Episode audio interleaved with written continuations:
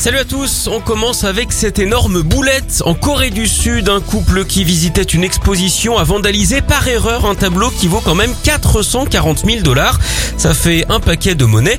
Les amoureux pensaient qu'il s'agissait d'une œuvre participative car il y avait des pots de peinture et des pinceaux posés dessous.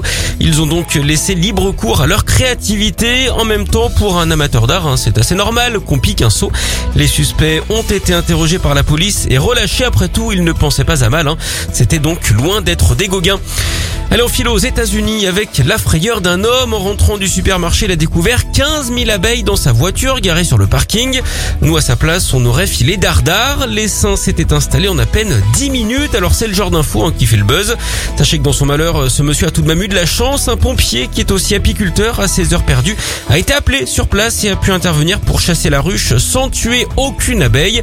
Alors, cette histoire pourrait facilement être adaptée en film. Hein. Son titre, Rush Hour, Didier Bourdon.